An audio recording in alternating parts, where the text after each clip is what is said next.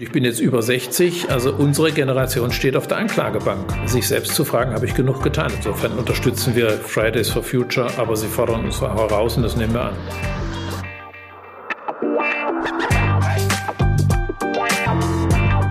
Die Wirtschaftsreporter. Der Podcast aus NRW.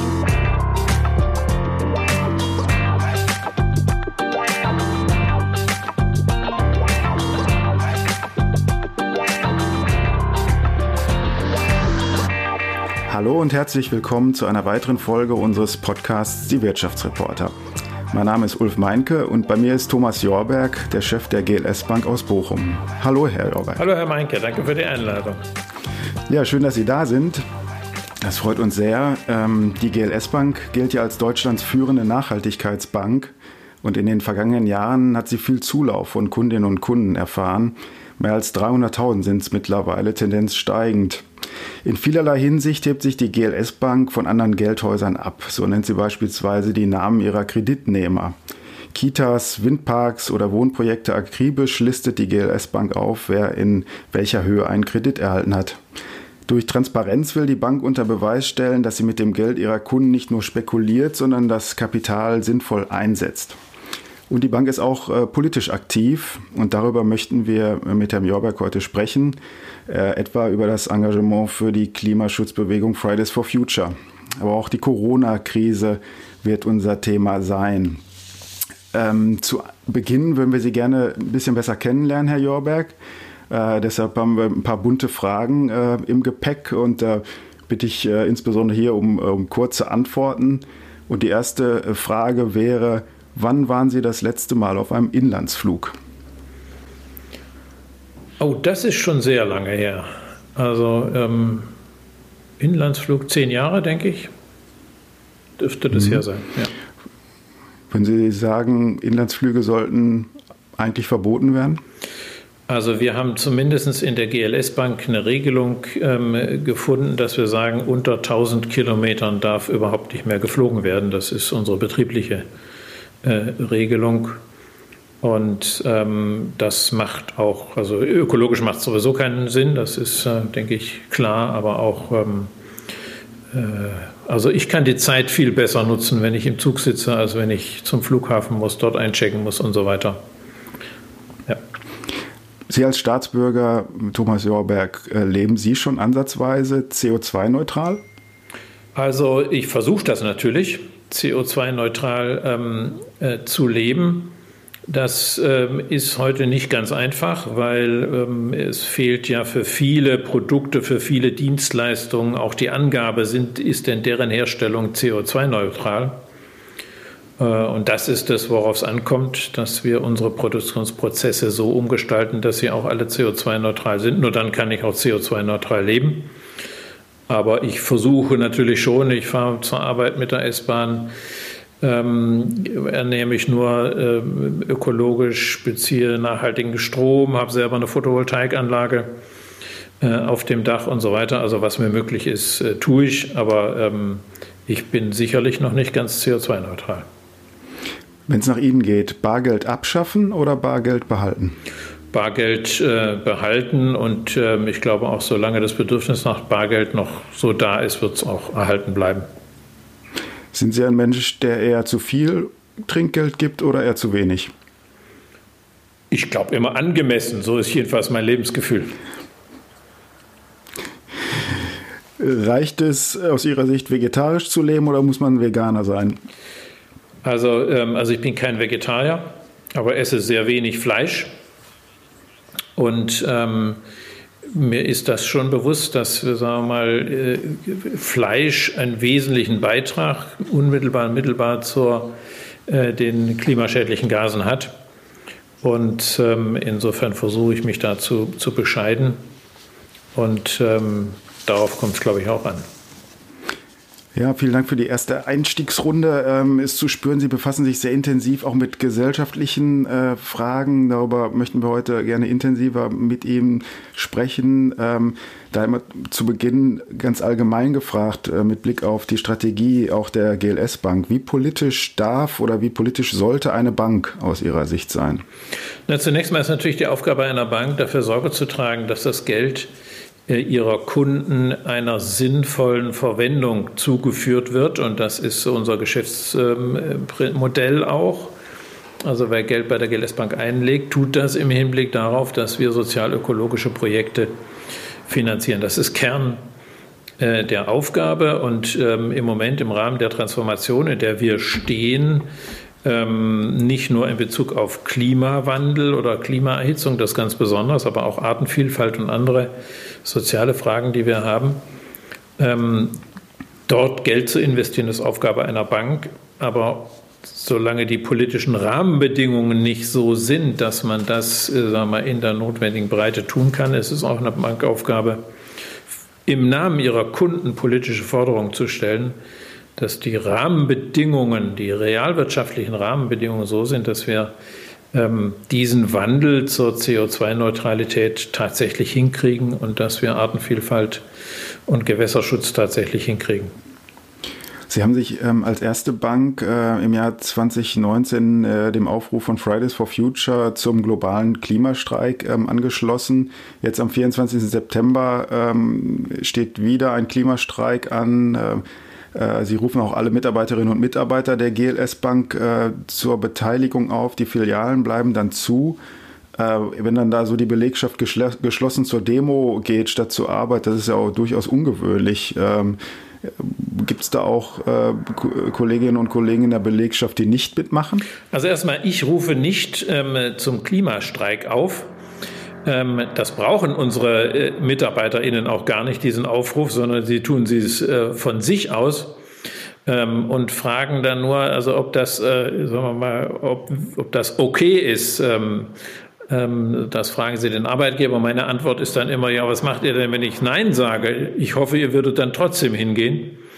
Und ich glaube, das ist auch so, dass äh, da der, der Großteil unserer MitarbeiterInnen da hingeht.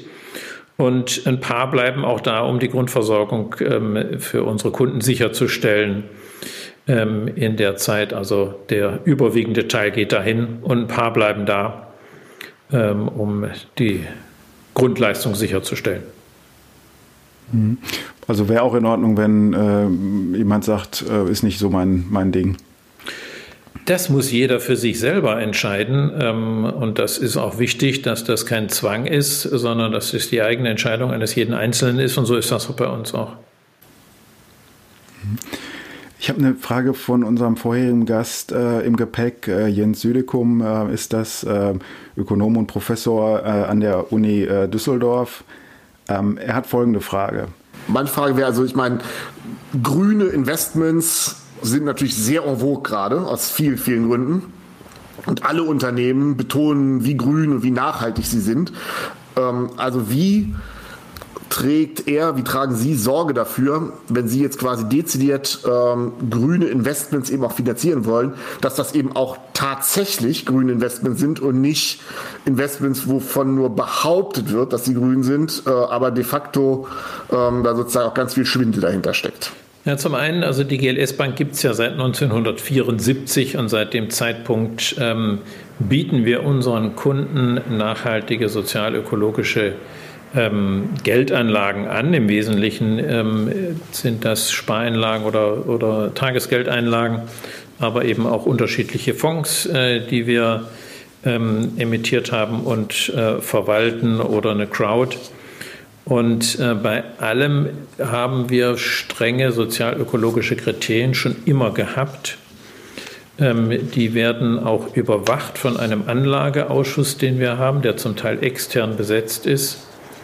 Und äh, wir haben uns zur Regel gemacht, nur wenn ein Emittent diesen Anlageausschuss ähm, durchlaufen hat und, äh, sagen wir mal, das festgestellt worden ist, er entspricht unseren ähm, positiven wie negativen, sehr ambitionierten Kriterien, dann kann darin investiert werden. Und ähm, wir machen das dann auch so, dass wir sämtliche Investments veröffentlichen, auch die Kreditnehmer, die wir, ähm, denen wir Kredit gegeben haben, die veröffentlichen wir bis auf private, dann nur in Anzahl, Summe und, ähm, und Gesamtbeitrag.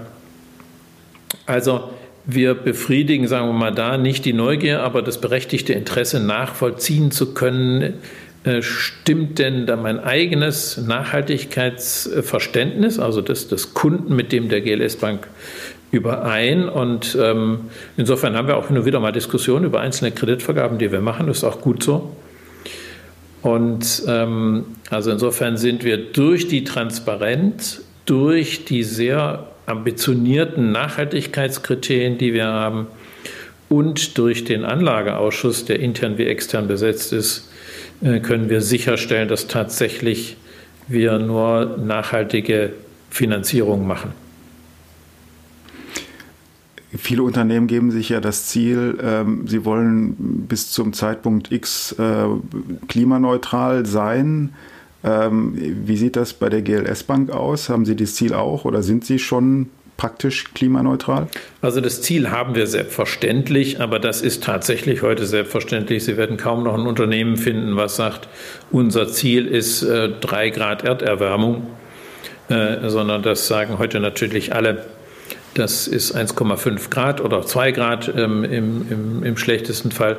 Also selbstverständlich ist 1,5 Grad unser, äh, unser Ziel. Ähm, aber neben dem, was ich geschildert habe, haben wir auch ähm, eine Wirkungsmessung installiert bei uns im Hause. Das äh, sind, ähm, da brauchen wir die Grunddaten von unseren KundInnen und die bekommen wir auch. Also wie CO2-Emissionen und andere Fragen mehr. Und wir haben ein Messsystem installiert, wo wir sagen wir, für uns selber, aber auch für jeden einzelnen Kunden, wenn wir die Daten haben sagen können, also das ist 1,5 Grad kompatibel oder das ist 2 Grad oder 3 Grad oder 4 Grad oder, oder 1 Grad äh, kompatibel. Und ähm, insofern tun wir das tatsächlich auch messen. Wir liegen sehr nah bei 1,5 Grad insgesamt. Ähm, aber natürlich gibt es eine ganze Reihe von Kunden, die liegen darunter, wie regenerative Energien zum Beispiel. Wir haben aber auch Kunden, die da darüber liegen und ähm, beraten auch den Kunden dahingehend, indem wir ihm das spiegeln können. Du bist vielleicht erst bei 1,8 Grad. Ähm, was sind denn aufgrund der Messungen und der Parameter, die wir von ihm haben, die Treiber dafür und was könnte er ändern und dann können wir ihn auch darin beraten. Also wir haben ein Messsystem installiert, äh, wo wir tatsächlich sag mal, die, die X-Degree Compatibility, wie man das nennt, feststellen können. Das machen wir nicht äh, alleine nur, sondern wir sind in Zusammenarbeit mit Universitäten und mit Unternehmen, ähm, die das entwickelt haben, wie Right Based on Science, äh, mit denen machen wir das zusammen. Oft sagen Unternehmen ja, wir wollen bis 2030 äh, etwa oder 2035 klimaneutral sein. Haben Sie auch so eine Jahreszahl ähm, da ausgerufen bei sich? Ähm, nein, das haben wir nicht, zumal wir ja in weiten Teilen heute schon 1,5 Grad kompatibel sind. Ähm, aber wir haben schon, äh, sagen wir das, das geändert, indem wir sagen, es reicht nicht, dass wir relativ besser sind, sondern wir müssen absolut besser sein. Also wir müssen auch die Ziele nicht nur äh, jetzt in Bezug auf Klimaschutz, sondern auch die Sustainable Development Goals, also die anderen UN-Nachhaltigkeitsziele verfolgen wir genauso. Äh, und auch das messen wir. Und ähm, wir sind zwar, können zwar darlegen, dass wir vielleicht besser sind ähm, in, in diesen Fragen als alle anderen Banken, aber auf der anderen Seite auch noch nicht gut genug, um sagen zu können, ähm, wir haben alles erreicht. Hm. Sie sagen ja, äh, Sie unterstützen Fridays for Future. Ähm, machen Sie das auch mit äh, Geldern Ihrer Kundinnen und Kunden, äh, die Sie da einsetzen? Oder, oder wie sieht diese Unterstützung aus? Also zunächst mal, wir haben ja sehr, sehr viele auch sehr junge MitarbeiterInnen im Hause, ähm, die aus der Bewegung kommen. Und ähm, sicher unterstützen wir die auch, aber man muss auf der anderen Seite sagen, ähm, sie sind natürlich auch ein Ansporn und eine Herausforderung für uns, uns zu befragen, haben wir eigentlich genug getan? Und äh, haben wir das intensiv genug getan? Ähm, was könnten wir vielleicht noch tun? Also äh, insofern auch das schon zu nehmen. Also ich sage immer, unsere Generation, ähm, und ich bin jetzt über 60, also unsere Generation steht auf der Anklagebank. Und das auch anzunehmen und ähm, sich selbst zu fragen, habe ich genug getan? Das tun wir genauso, wie das hoffentlich ähm, viele andere auch tun und zu gucken, was können wir noch äh, verbessern. Und ähm, Natürlich, wir haben auch äh, mal einen Fonds eingerichtet, ähm, das, äh, um, um, rechtliche Fragen zu klären, ähm, jetzt in Bezug auf den Klimastreik und auf die, die Freitagsdemonstration. Aber ähm, also äh, insofern unterstützen wir Fridays for Future, aber sie fordern uns heraus und das nehmen wir an. Wie weit darf aus Ihrer Sicht Protest gehen? Also ein Beispiel jetzt äh, aktueller Natur ist ja beispielsweise der Hungerstreik äh, von äh, Aktivistinnen und Aktivisten. Ähm, ist das aus Ihrer Sicht ähm, ein sinnvolles Instrument? Also ich würde mal sagen, es ist äh, ja schlimm, dass das überhaupt ähm, äh, sagen wir, dazu kommt, denn das ist ja die, die äh, vor, dem, vor dem Bundestag im Hungerstreik sind, wollen ja im Grunde genommen nur in das offene Gespräch mit den Politikern kommen. Und ähm, dass das so schwierig ist, wir, ins Gespräch mit denen zu kommen, äh, das verwundert mich schon sehr.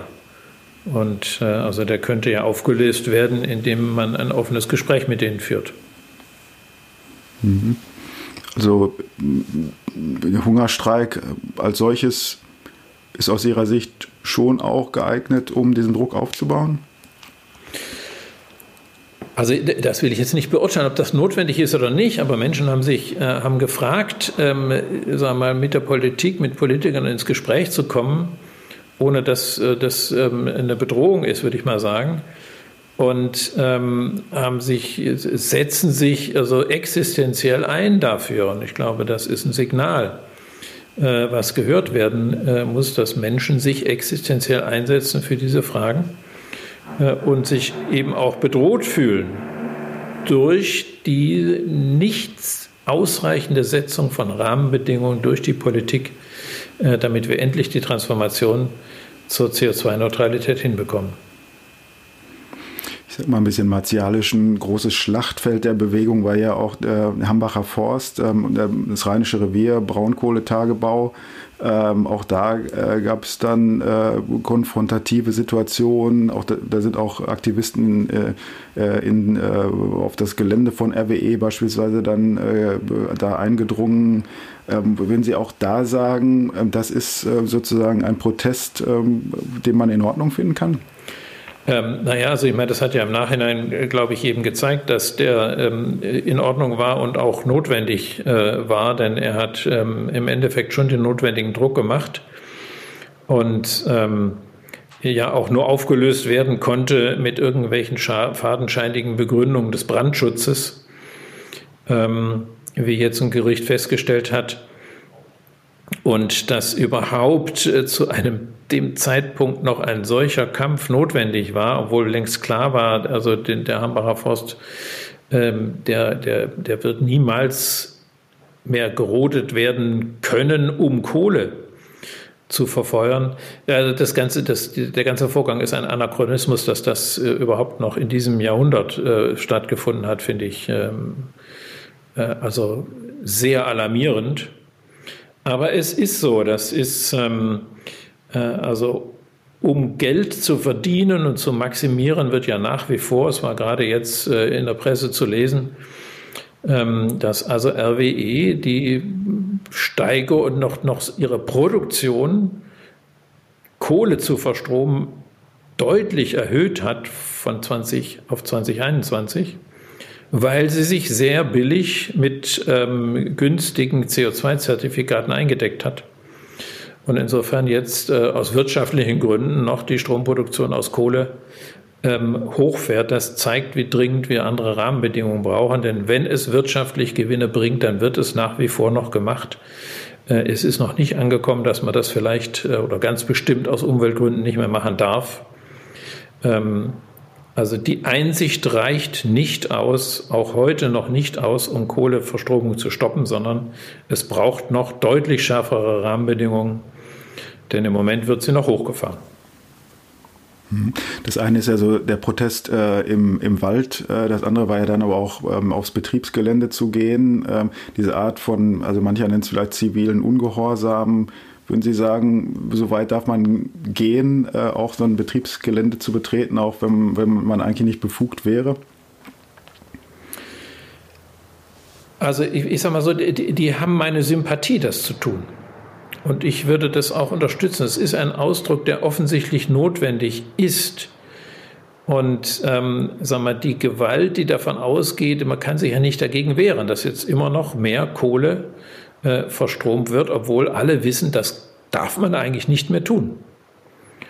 Und ähm, also gewisser ziviler Ungehorsam ist offensichtlich notwendig. Ähm, um Politik zum Handeln äh, zu bringen. Ähm, unser Weg als Bank ist dort ein, ein anderer, deswegen haben wir es auf den Weg gemacht, also auch als Bank äh, politische Forderungen zu stellen. Ähm, dem haben sich übrigens in der Zwischenzeit auch, ähm, wir haben nochmal die neu formuliert und geschärft, diese Forderungen. Und dem haben sich 1500 Unternehmen angeschlossen.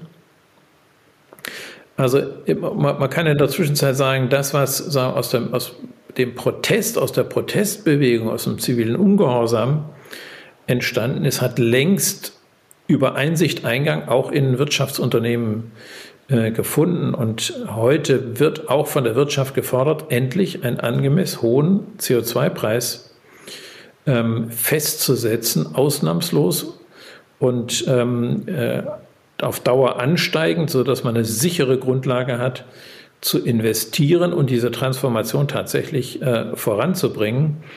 Und hätten wir einen für alle geltenden fixen CO2-Preis, der nicht über diese Zertifikate man sich, ähm, wenn man es rechtzeitig gemacht hat, für einen Spottpreis damit eindecken konnte und heute die ausnutzen kann, äh, also wenn RWE tatsächlich die 60 Euro heute für jede Tonne CO2 zahlen müsste und nicht diese geschenkten oder billigen CO2-Zertifikate, würden die heute kein Kohlekraftwerk mehr betreiben. Dazu bräuchte man hm. kein Kohleabkommen. Das würden die aus wirtschaftlichen Gründen nicht mehr machen. Es gibt ja viele Bemühungen äh, in der Industrie, insbesondere im Ruhrgebiet, umzubauen. Ähm, kann man sagen, geht nicht schnell genug. Ähm, aber vielleicht mal so ein Beispiel, äh, die Stahlindustrie. Äh, da gibt es ja auch Pläne, äh, Stahl CO2-neutral herzustellen. Ähm, Sie sind ja äh, der Mann, der dann mit dem Geld äh, da wäre. Könnten Sie sich vorstellen, den Aufbau eines ähm, klimaneutralen Stahlwerks mitzufinanzieren? Also grundsätzlich schauen wir darauf, wenn wir Unternehmen finanzieren, ist im Kern ihrer Geschäftspolitik die Nachhaltigkeit tatsächlich enthalten. Und äh, insofern ein Stahlunternehmen sagen würde, wir stellen uns komplett um, ähm, äh, dann durchaus, dass die Größenordnung dann passt, ist noch eine, noch eine andere Frage, aber das ist das, worauf es äh, ankommt dass man nicht eben einen Teil ähm, grün und CO2-neutral macht und den anderen Teil munter so weiter betreibt, solange man damit noch Gewinne mitmachen kann. Also das betrifft ja auch, um nochmal auf die Stromproduktion zu kommen, ähm, also ähm, die Stromindustrie hat sich ja längst auf den Weg gemacht und sagt, wir sind in Zukunft nur noch grün. Und wir werden nur noch regenerative Energien machen. Also geschäftspolitisch haben sie sich längst um, orientiert, was ja sehr positiv ähm, ist. Sie lassen aber trotzdem noch die alten Kohledreckschleudern laufen, solange die politischen Rahmenbedingungen noch so sind, dass sie Gewinn erwirtschaften. Und insofern, da ist die Politik gefordert. Äh, letztendlich glaube ich auch von den Unternehmen und den Unternehmern selber, denn wenn sie wissen, dass so sind die Rahmenbedingungen, wir können das nicht mehr tun und es ist inhaltlich und ökologisch auch richtig, ähm, dann wird man im Endeffekt auch von den Unternehmen Beifall äh, bekommen, die jetzt noch sagen, also solange das rechtlich möglich ist, müssen wir das machen, weil wir wirtschaftlich damit Gewinne machen. Und unser System ist so organisiert, ähm, dass äh, sozusagen, wenn man Gewinne machen kann, dann muss man sie auch machen, wenn das rechtlich möglich ist. Ähm, das ist ein merkwürdiges System, aber so ist es. Und insofern muss man die Systemparameter ändern. Die Anlagen unmittelbar zu schließen, hieße allerdings auch, äh, man müsste den Beschäftigten sagen, diese Arbeit ist nicht für euch da. Mutmaßlich in der Konsequenz hieße das betriebsbedingte Kündigung. Ne? Also im Stahl 27.000 Mitarbeiter, 10.000 in der äh, Braunkohleindustrie. Wie würden Sie diesen Umbau denn machen wollen? Also äh, das ist ja ähm, längst auch mit Zahlen belegt. Also insbesondere im Energiesektor entstehen durch die nachhaltigen Energien wesentlich mehr Arbeitsplätze als durch ähm, die Schließung von ähm, Kohlekraftwerken ähm, verloren gehen. Und dann bedarf es äh, natürlich äh, Hilfen ähm, für diejenigen, die davon betroffen sind. Aber ähm, also selbst wenn man diese Hilfen zahlen würde, wäre es nur ein Bruchteil dessen, was man jetzt bezahlt, äh, um sozusagen die entgangenen Gewinne ähm, beim Abschalten von Kohlekraftwerken mit abzudecken. Also ähm, sagen wir, man könnte diese Transformation wesentlich äh, sozialer und günstiger und vor allem viel, viel schneller fürs Klima hinbekommen, wenn man das direkt angehen würde. Also sowas wie eine Art äh, längere Transfergesellschaft Zum dann Beispiel. für die Beschäftigten. Hm. Ähm, ich würde gerne mal ähm, die Kurve kriegen zum äh, Corona-Thema. Wir haben uns äh, das letzte Mal unterhalten im Mai 2020. Das war so die Hochphase der Corona-Krise. Da haben wir ein Interview geführt ähm, und da haben Sie die These formuliert, die Gefährdungslage durch die Klimakrise ist im Vergleich zum Coronavirus ungleich höher.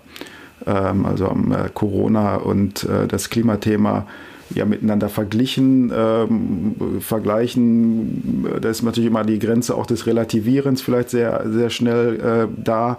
Was, wenn Sie diese These nochmal, ähm, wenn wir das nochmal Revue passieren lassen, was, was meinen Sie damit, dass äh, die äh, Klimakrise gefährlicher ist als Corona? Ähm also das ist ja nach wie vor so, dass, ähm, dass die Klimakrise ähm, auch weltweit heute äh, schon mehr Todesfälle ähm, äh, hervorruft, eben sehr viel mittelbarer, als das äh, bei Corona der Fall ist. Deswegen ist, fühlen wir uns sehr viel betroffener natürlich ähm, äh, von Corona und ähm, sehen auch viel unmittelbarere Handlungsmöglichkeiten, die wir ja dann ergriffen haben. Also gefühlt ist sie erstmal größer, die Bedrohung durch Corona, aber tatsächlich ähm, ist die Klimakrise viel, viel höher. Und wir haben es ja jetzt bei sehr regional, sehr begrenzten und zeitlich sehr begrenzten Ereignissen gemerkt, wie groß äh, das Schadenspotenzial ist. Ähm, also da, bei den Überschwemmungen, die wir hatten oder bei den Bränden, die wir hatten, ähm, ne, also sozusagen Schutt und Asche lehrt uns, ähm, wie groß das, wenn man, wenn das häufiger und wenn das in mehr Regionen eintritt, wie groß das Problem tatsächlich ist. Und das haben wir im Ahrtal gesehen. Und das ist ja nicht so, dass es im Ahrtal nie, einen, äh, nie Überschwemmung gab oder da nie eine Überschwemmungsgefährdung war. Aber es reichen dann eben auch wenige Zentimeter darüber aus, um dann einen Kipppunkt zu erreichen, ähm, wo eben die Katastrophe da ist. Und ähm, wir, wir stehen regional schon an diesen Kipppunkten oder sind drüber, das haben wir gesehen. Und hätten wir noch ein Jahr der Trockenheit gehabt in unseren Wäldern und es wäre irgendwo ein Funke reingegangen, da möchte ich nicht wissen, was dann passiert wäre. Äh, dann hätten wir möglicherweise auch, ähm, sagen wir, Brandkatastrophe in Deutschland. Also wir sind da nicht weit entfernt davon. Äh, und ähm, also insofern die Bedrohung ist äh, enorm. Und noch größer ist übrigens äh, die Bedrohung durch den Schwund von Artenvielfalt ähm, und die Verseuchung von Grundwasser und den Schwund der Bodenfruchtbarkeit, denn das ist, betrifft unsere Nahrungsgrundlagen, die dadurch äh, immer mehr gefährdet werden, betrifft den, den, den gesamten Naturzusammenhang. Also insofern ist es wirklich Zeit, und wenn wir so beherzt, wie wir bei Corona die Probleme angegangen äh, sind, wenn wir so auch den, den, die Klimaerhitzung und äh, den Schwund der Artenvielfalt äh, angehen und so viel investieren in Relation, dann hätten wir eine gute Chance, ähm, die 1,5 Grad noch zu erreichen. Wenn man mal ähm, über Status quo oder wie sehr beherrscht man sozusagen die Krisen äh, oder hat sie unter Kontrolle, würden Sie sagen, die Corona-Krise ist im Verhältnis zu, zum Klimathema schon weitgehend unter Kontrolle? Also unter Kontrolle wird man, ähm, wird man das nie bekommen, das wissen äh, auch alle. Aber wir haben ähm, sehr schnell mit sehr drastischen Mitteln äh, dafür gesorgt, sozusagen, dass, dass die medizinischen Möglichkeiten wie Impfstoffe, wie ähm, Intensivstationen, wie Behandlungsmethoden äh, entwickelt worden sind. Da hat kein Mensch auf Geld geachtet, sondern das war klar, alle, alles, was das kostet, wird investiert um diese Krise abzuwenden. Ähm, und da haben wir viel erreicht. Jeder hat heute ein Impfangebot. Ähm, wir haben die Behandlungsmöglichkeiten ausgeweitet. Also ähm, da ist sehr viel sehr schnell getan worden. Und äh, auch einen Lockdown haben wir äh, erlebt, dass das möglich ist. Und ich befürchte und würde sagen, wenn wir nicht schnell genügend jetzt den Klimaschutz anfangen, dann werden wir Ähnliches erleben, auch ähm, in Bezug auf den, die, die, Auswirkungen ähm, der Klimakatastrophe, dass es eben dazu kommt, dass wir ganz drastische Maßnahmen ergreifen äh, müssen, ähm, also wenn wir noch 10, 20 Jahre so weitermachen, dann wird es Lockdowns geben äh, für CO2-emittierende Industrien, die nicht unabdingbar notwendig ist für das Grundüberleben. Wie sind Sie mit dem Impfthema bei sich im Betrieb umgegangen? Ähm, haben Sie da auch äh, aufgerufen, äh, die Beschäftigten, lasst euch impfen, vielleicht auch im Betrieb geimpft? Also wir haben niemanden aufgerufen, eine bestimmte Handlungsweise äh, zu machen, aber wir haben unseren MitarbeiterInnen auch ein Impfangebot gemacht ähm, über äh, den, den Betriebsarzt, äh, sodass sie alle die Möglichkeit hatten, sich ähm, hier auch impfen zu lassen. Äh, ansonsten ähm, sehen wir das auch da. Also das Grundgesetz äh, gilt insbesondere auch bei der GLS Bank. Also das kann jeder selber entscheiden. Und ähm, das, äh, da legen wir auch großen Wert darauf. Ähm, aber es haben sehr viele dieses Impfangebot auch angenommen. Und jetzt sind wir allerdings auch dafür, dass wir die, die sich entschieden haben, sich nicht impfen zu lassen, dass wir da kein Bashing betreiben, sondern dass wir das respektieren, dass Menschen ähm, das auch gut abgewogen haben und sich anders entschieden haben. Also von der Impfpflicht halten Sie gar nichts? Von der Impfpflicht halte ich überhaupt nichts. Obwohl ich selber geimpft bin, halte ich nichts davon, äh, eine Impfpflicht zu machen. Die ist auch nicht mit dem Grundgesetz kompatibel, sonst wäre sie längst da. Und insofern kann man so manche ähm, Auswüchse, würde ich sie mal nennen, wo man, wo man sozusagen de facto eigentlich einen Impfzwang macht, finde ich sehr ähm, begrüßenswert. Der, der, Impfstoff kommt ja durchaus auch von einem Industriezweig, den Sie öfter mal kritisieren. Ähm, jetzt äh, gilt die Impfung ja auch ähm, als der Problem, Problemlöser. Also ich persönlich wüsste jetzt äh, auch keinen kein anderen Weg, wie man die äh, Pandemie unter Kontrolle halten sollte, weil es unrealistisch ist, dass wir uns alle äh, äh zwei äh, Wochen komplett äh, in Quarantäne begeben und überhaupt kein äh, Verkehr sozusagen stattfindet. Ähm, die, äh, wie, wie stehen Sie äh, da äh, sozusagen auch ähm, zu den Leistungen, sage ich mal, ähm, einer pharmazeutischen Industrie? Also würden Sie sagen, die leisten da schon auch einen sinnvollen Beitrag, sowas unter Kontrolle zu bekommen? ja, natürlich. Und äh, wir kennen nur die Nebenwirkungen noch nicht auf, auf, Dauer. Das muss man schon auch dabei sagen. Das, deswegen muss das jeder für sich selber auch entscheiden äh, können. Es gibt keine Langzeiterfahrung in Bezug auf die Nebenwirkungen dieser Impfungen. Ähm, und ähm, das äh, hat unsere Gesellschaft abgewogen, hat jeder Einzelne ähm, abzuwägen. Und insofern ist es natürlich sinnvoll, dass wir so ein Impfangebot haben, gar keine Frage. Aber das zeigt eben auch, wie, wenn sozusagen die wirtschaftlichen Mittel da sind, und sie sind ja äh, da, wir haben ja im, in den Märkten viel zu viel Geld, das merkt nicht der Einzelne, aber volkswirtschaftlich ist es ja gar kein Problem ähm, gewesen, diese vielen Geldmittel aufzubringen. Das zeigt, wie schnell Veränderungen möglich sind. Und das kann man aus der Pandemie auf jeden Fall lernen. Also ob das nun, ähm, sagen wir, innerhalb von wenigen Tagen, äh, sagen wir, 50 oder 60 Prozent ähm, bei uns der Mitarbeitenden im Homeoffice waren, wie schnell wir Dinge über den Haufen geworfen haben, die einen Monat vorher noch undenkbar waren. Also zum Beispiel solche Milliardenprogramme ähm, äh, aufzulegen. Ähm, also wie schnell dann auch so eine Entscheidung mit einem Lockdown geht und wie man da zurechtkommt. Also man kann sehen, wie, wie anpassungsfähig dann wiederum auch die Menschen sind, die die Wirtschaft ist, die Systeme sind.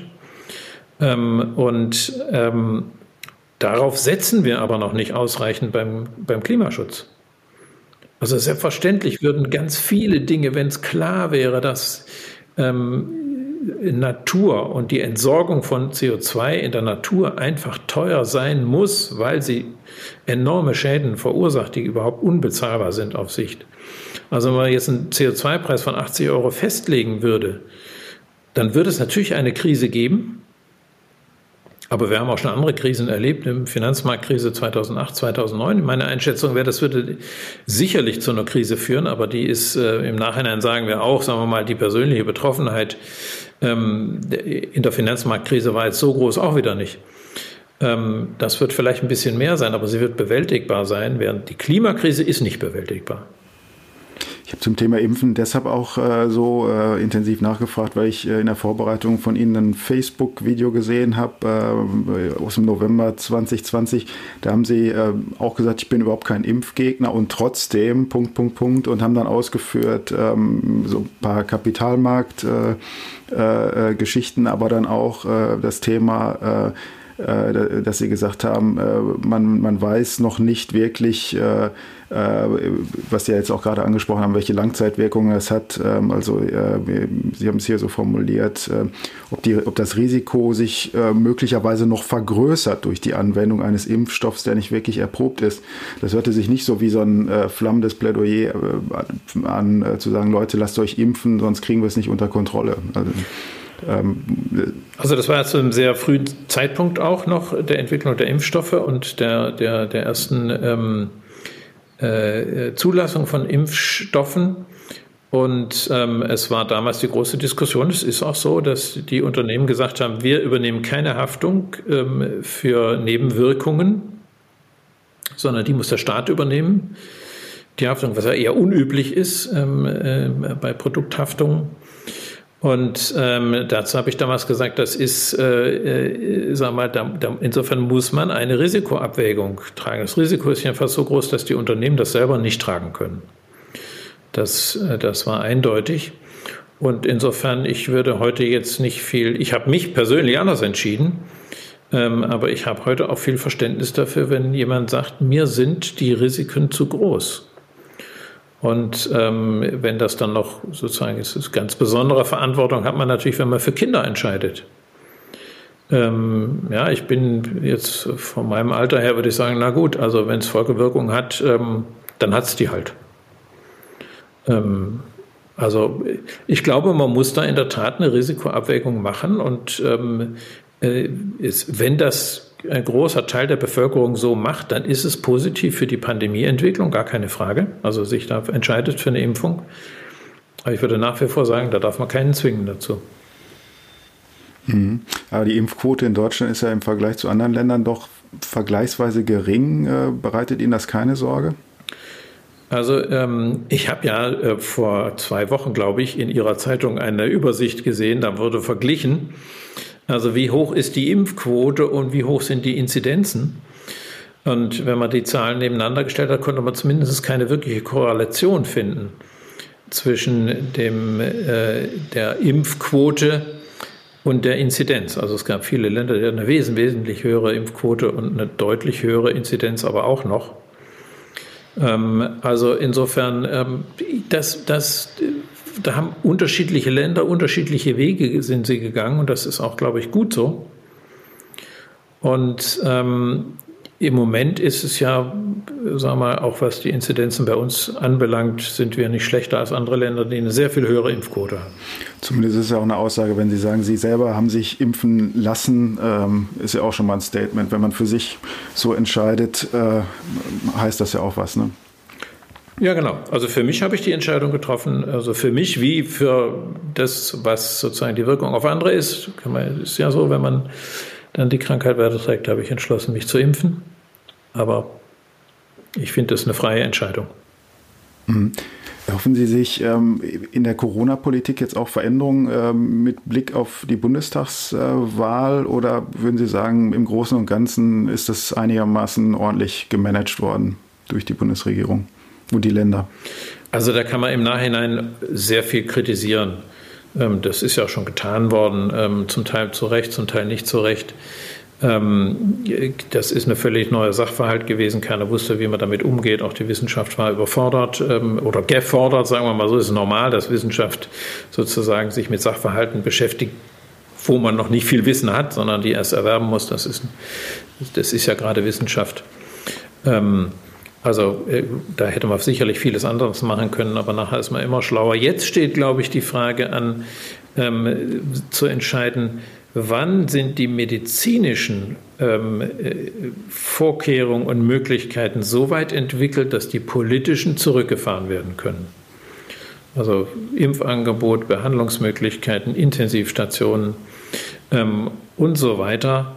Ähm, denn wenn die voll da sind, gibt es ja im Grunde genommen nicht mehr ausreichend Grund, die Freiheitsrechte einzuschränken. Und ich glaube, das ist das, was die neue Regierung schnell anpacken muss, sich da äh, wir, eine Entscheidung zu treffen, wann ziehen wir uns denn aus den freiheitseinschränkenden Beschränkungen auch wieder zurück, weil die medizinischen Möglichkeiten groß genug sind. Haben Sie schon gewählt ähm, per Briefwahl oder gehen Sie noch zur Wahl? Ich habe schon gewählt. Wenn Sie wollen, können Sie es gerne verraten, aber müssen, müssen wir nicht. Ähm, äh, haben Sie Verständnis für Leute, die nicht wählen gehen? Nein, überhaupt nicht. Da, da habe ich mhm. gar kein Verständnis. Also gerade in Anbetracht der, der Herausforderungen, die wir haben, ähm, die, die uns alle ganz extrem äh, betreffen, habe ich kein Verständnis, wenn man sich da nicht Gedanken macht und auch eine Wahl trifft. Äh, und ähm, äh, sag mal, die, Möglichkeiten, die wir haben, und das bietet ja die Demokratie, muss man immer sagen, dass da träumen viele in anderen Ländern davon, diese Möglichkeit zu haben, wenn man die dann nicht wahrnimmt, da habe ich kein Verständnis für.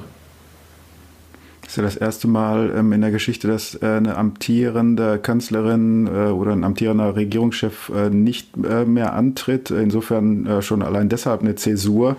Ähm, erhoffen Sie sich auch, dass es inhaltlich eine Zäsur gibt? Also, ähm, äh, sagen wir, die Zukunft unserer Gesellschaft, die Zukunft unseres Planeten hängt davon ab, dass es eine deutliche Veränderung ähm, gibt.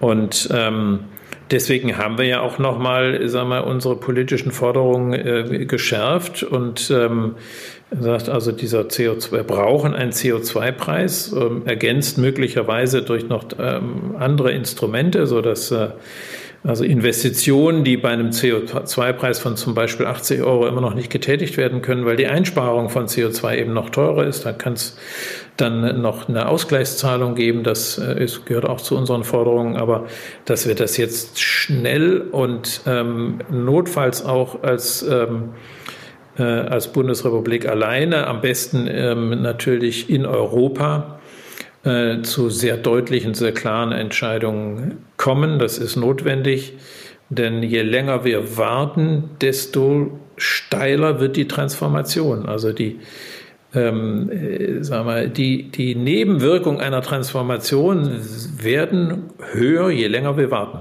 Und das ist die Widersinnigkeit, die wir im Moment haben. Wir haben über zig Jahre immer gesagt, wir können nicht solche Maßnahmen machen, weil das geht zu schnell, das kostet zu viel Arbeitsplätze, das ist zu teuer, ähm, das kostet die Wettbewerbsfähigkeit. Und in Wirklichkeit haben wir dadurch die, die Sache immer verschlimmert. Denn die Transformation muss immer schneller gehen, mit immer größeren negativen Wirkungen. Äh, die wir haben, bis sie im Moment so sind, dass man sagen kann, jetzt sind sie eigentlich schon wieder positiv, denn es muss so viel investiert werden, dass für Banken, aber auch für Unternehmen und für auch äh, für die, für die Wirtschaft, man sagen muss, im Grunde genommen überwiegen heute längst die positiven Wirkungen ähm, eines sehr beherzten Transformation jetzt, den Schäden, die damit zusammenhängen, weiter so. Und äh, insofern gibt es wirklich keinen einzigen Grund mehr, jetzt zu zögern und ähm, schnell die Rahmenbedingungen zu verändern. Äh, und das brauchen wir dringend. Und mit Rahmenbedingungen meinen Sie insbesondere den CO2-Preis? Ja, das ist das wichtigste Instrument zunächst mal, dass wir einen angemessenen CO2-Preis da bekommen und der ausnahmslos ist und der unwiderruflich ist und der ansteigt, damit eine verlässliche Planbarkeit für die Wirtschaft da ist äh, und man sich darauf einrichten kann. Und nicht wie gerade sagen wir, von Unternehmen wieder beschrieben worden ist, die vor zehn Jahren äh, sagen wir, eine Kohleverstromung gebaut haben, um ihren Stromversorgung zu machen und jetzt switchen sie um, weil sie wissen, das geht nicht mehr, jetzt machen sie eine Gas. Ähm, äh, äh, Stromerzeugung, die wiederum, wo man weiß, die wird gar nicht lange äh, äh laufen können. Also da braucht es eine Klarheit, eine Planbarkeit ähm, für, die, für die Unternehmen. Aber das reicht natürlich nicht aus. Also für Artenvielfalt ähm, äh, braucht man eine Abgabe auf Spritz- und Düngemittel genauso, ähm, damit sozusagen das biologische oder mechanische Bearbeiten des Bodens äh, günstiger wird als das chemische. Ähm, also es ist ja nicht so, dass es nicht möglich ist, ähm, sondern wir müssen sagen wir, die Kosten, die verursacht werden durch entsprechende CO2-Emissionen oder durch Spritz- und Düngemittel, die müssen dem Verursacher auferlegt werden, dem muss einfach bezahlt werden und dann wird sich die Transformation einstellen. Wir tun immer noch so in, der, in unserem System, als ob die Natur im Überfluss vorhanden wäre und in Wirklichkeit ist sie in der Zwischenzeit über die Jahrzehnte zum knappsten Gut geworden, äh, äh was wir überhaupt haben. Und wir lassen es immer noch zu, den Naturverbrauch kostenfrei ähm, äh, zu vollziehen. Und das müssen wir einfach äh, in die Kosten integrieren und dann wird ähm, das zurückgefahren werden. Herzlichen Dank, Herr Jorberg, ähm, für das Gespräch. Äh, wir haben äh, die gute Tradition bei unserem Podcast-Format, äh, dass wir immer eine Frage an den nächsten Gast weiterreichen. Ähm, und unser nächster Gast kommt aus einer ganz anderen Ecke. Das ist Patrick Zahn, der Chef des Discounters Kick. Ähm, und da würde ich Sie äh, bitten, äh, Herrn Zahn eine Frage mit auf den Weg zu geben. Kick. Ja, also ich meine, Kick steht ja schon immer noch ähm, für, sagen wir mal, äh, der Preis äh, ist das Wesentliche, der Preis spricht für sich. Ähm, eine, eine, eine Kinderjeans gibt es für 4,99 und da ist die Frage, was sagt das denn über sagen wir, die Folgen aus. Und ähm, also ist diese Jeans CO2-neutral hergestellt? Oder wie, macht, wie wird Kick das zukünftig machen, dass sie auch darstellen können, ähm, ist die Art und Weise, wie unsere Produkte hergestellt werden und wie wir arbeiten, ist das 1,5 Grad die Wirkung oder sind das 2 Grad die Wirkung, sind es 3 Grad die Wirkung oder ist es 1 Grad die Wirkung? Also wann wird Kick darlegen, was ist der Preis für die Umwelt. Nicht nur der Preis für die, für die Jeans. Unterlegt ist das Ganze noch ein bisschen mit Glockengeläut, äh, wie man hört bei Ihnen äh, aus Bochum. Also gibt dem Ganzen noch mehr Nachdruck. Herzlichen Dank, Herr Jorberg. Das war ein sehr spannendes Gespräch. Äh, ich hoffe, Ihnen hat es auch ein bisschen Spaß gemacht. Mir hat Spaß gemacht. Vielen Dank, Herr Meinke. Ja, herzlichen Dank auch an alle Zuhörerinnen und Zuhörer. Bleiben Sie gesund und auf bald.